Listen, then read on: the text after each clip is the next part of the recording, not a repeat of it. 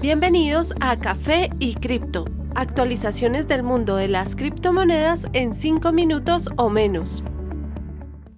Buen día para todos, soy su anfitrión Miguel dándoles la bienvenida a un nuevo capítulo de Café y Cripto, actualizándolos hoy marzo 26 de 2021. Si disfrutan o encuentran útil el contenido, no olviden seguirnos y dar like en nuestro Twitter arroba café y cripto.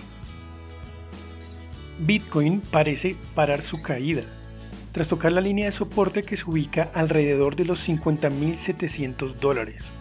En las últimas 24 horas pierde solo un 2% para encontrarse actualmente a 51.700. Ether muestra un comportamiento similar, mostrando un valor estable en el último día. Esto tras acumular aproximadamente 12% de pérdidas en 5 días. En el momento se ubica a 1.610 dólares, tras rebotar brevemente en el área de 1550.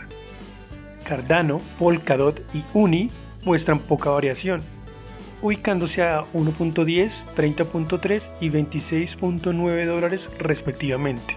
Terra sigue mostrando mucha fuerza, pues mantiene su impulso alcista en los últimos días. En el momento se ubica a 13.1 dólares, con una ganancia de casi 100% en una semana.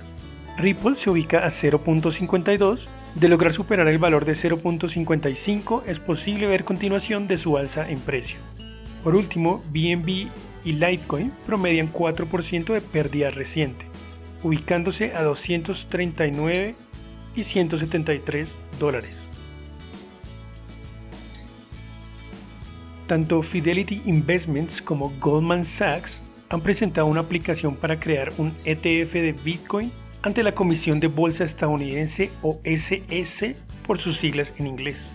En lo que parece ser un masivo paso hacia adelante para el criptomercado, si las firmas resultan exitosas, podrán ofrecer un fondo que sigue el precio de Bitcoin en exchanges o bolsas que estén basadas en Estados Unidos. Muchas firmas han tratado por más de un año obtener permiso para un ETF estadounidense, algo que ha sido muy anticipado en el mercado.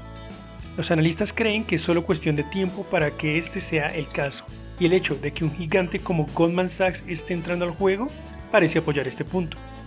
En el pasado, las autoridades le negaron este permiso al exchange de los gemelos Winklevoss, Gemini, a pesar de ser un exchange que se ha hecho una reputación por ser muy respetuoso de las regulaciones.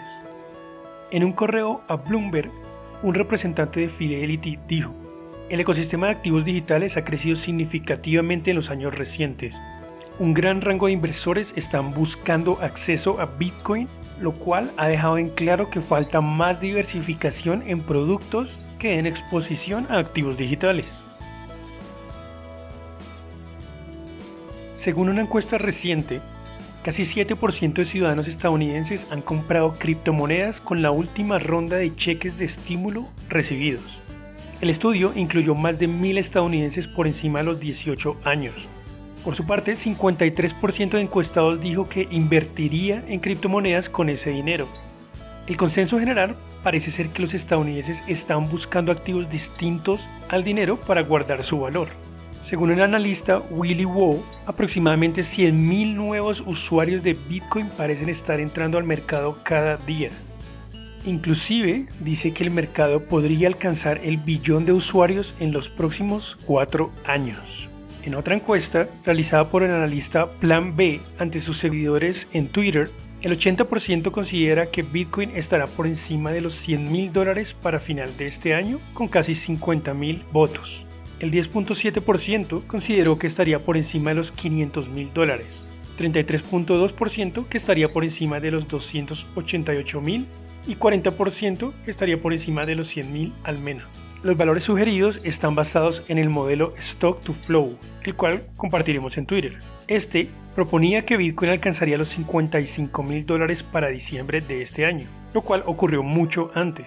Tras actualizar el modelo en base a esto, Willy Wu llegó a un valor de 288 mil dólares para esta fecha. El billonario inversor Ray Dalio ha dicho que la prohibición de Bitcoin por parte de los gobiernos es muy probable en un futuro. Según Dalio, cada país atesora su monopolio de control de oferta y demanda. No quieren que otro dinero opere o compita con ellos, pues las cosas se pueden salir de control. Prohibieron el oro, por eso es probable que prohíban el Bitcoin. El antiguo director de comunicaciones de la Casa Blanca, Anthony Scaramucci, respondió simplemente diciendo que no es posible prohibir Bitcoin.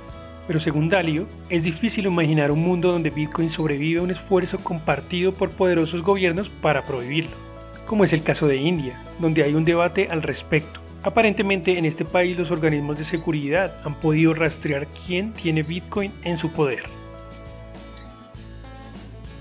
Muchas gracias por acompañarnos el día de hoy. Espero nos visiten de nuevo muy pronto en una nueva actualización. Gran día para todos.